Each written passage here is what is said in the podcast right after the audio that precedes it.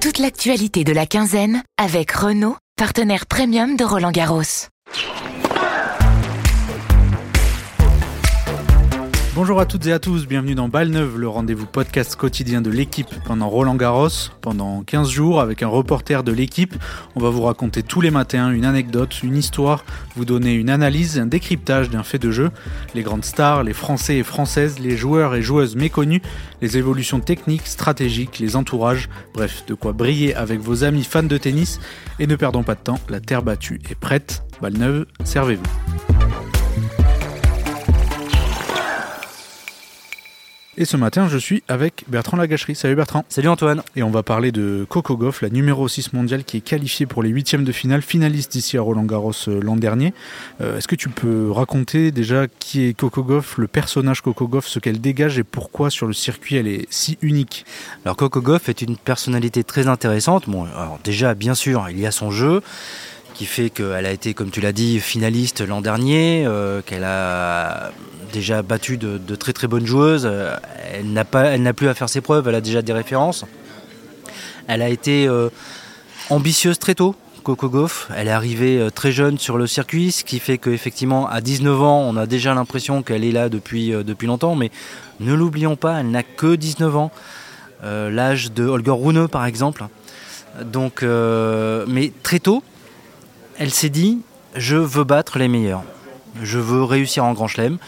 Euh, voilà, elle, a affirmé ses, ambitions et, euh, et après, ben, vous m'aimez ou vous m'aimez pas, mais c'est comme ça. Et bon, le fait est qu'on l'aime beaucoup quand même, et la plupart des gens l'aiment beaucoup, on le voit notamment avec le public.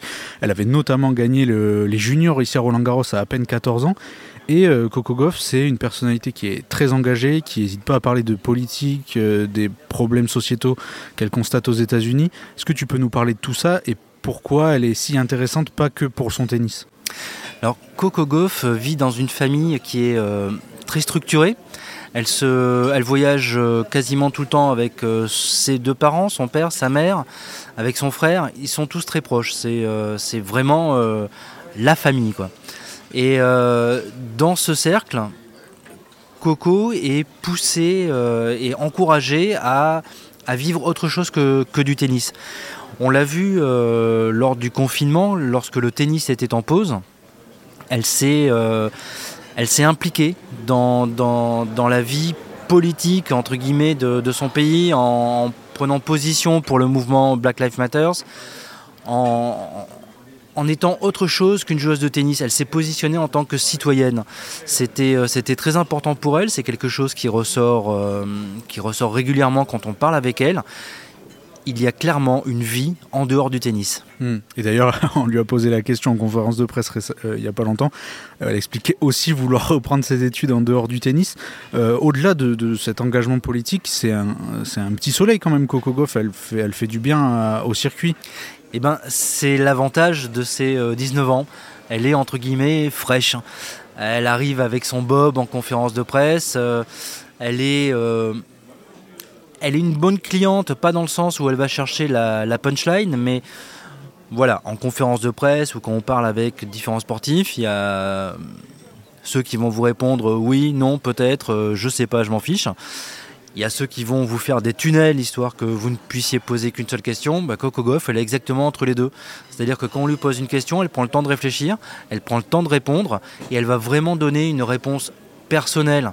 Il y a bien sûr des éléments de langage, mais la plupart du temps, on sent quand même que c'est euh, bah, une jeune fille qui s'exprime. Et clairement, clairement, même dans les réponses qu'on lui fait sur le, dans les questions qu'on lui pose sur le tennis, dans les questions qu'on lui pose en général, c'est Coco Goff qui répond avant que ce soit Coco Goff, la joueuse de tennis. Et euh, est-ce qu'on n'a pas tendance des fois, du coup, avec ce personnage, avec ses engagements qui sont, qui sont profonds en plus, qui sont pas juste euh, des, choses basiques ou juste elle parle de politique de manière basique, elle s'engage vraiment.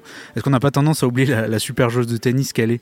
Si, souvent, souvent parce que dans la mesure où on sait qu'elle est, euh, elle a un, discours structuré, elle a une façon de penser qui, est, qui va au fond des choses c'est vrai que parfois on va plus lui, lui parler de lui poser des questions sociétales plutôt que de lui demander pourquoi elle est toujours euh, en train de réfléchir à la transition de son jeu envers entre une une phase un peu trop défensive, alors qu'elle sait qu'elle devrait être un peu plus offensive, qu'elle devrait prendre un peu plus les échanges à son compte.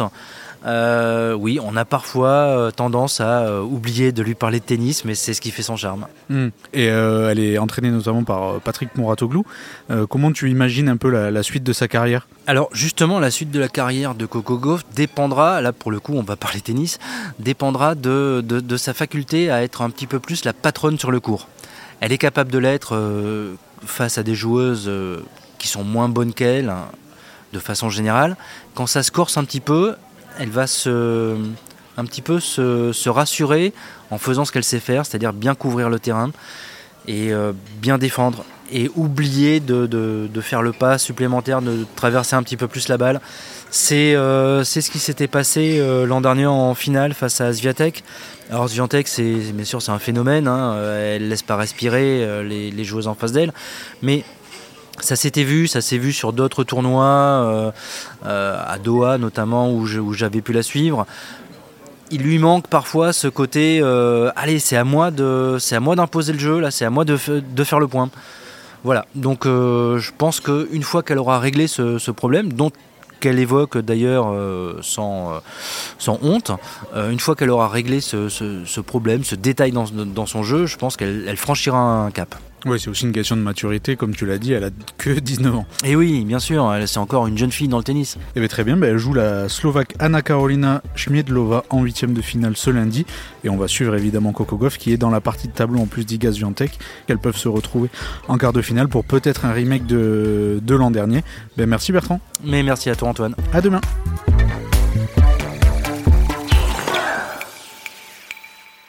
Rendez-vous demain pour un nouveau podcast de la quinzaine avec Renault, partenaire premium de Roland Garros. Renault.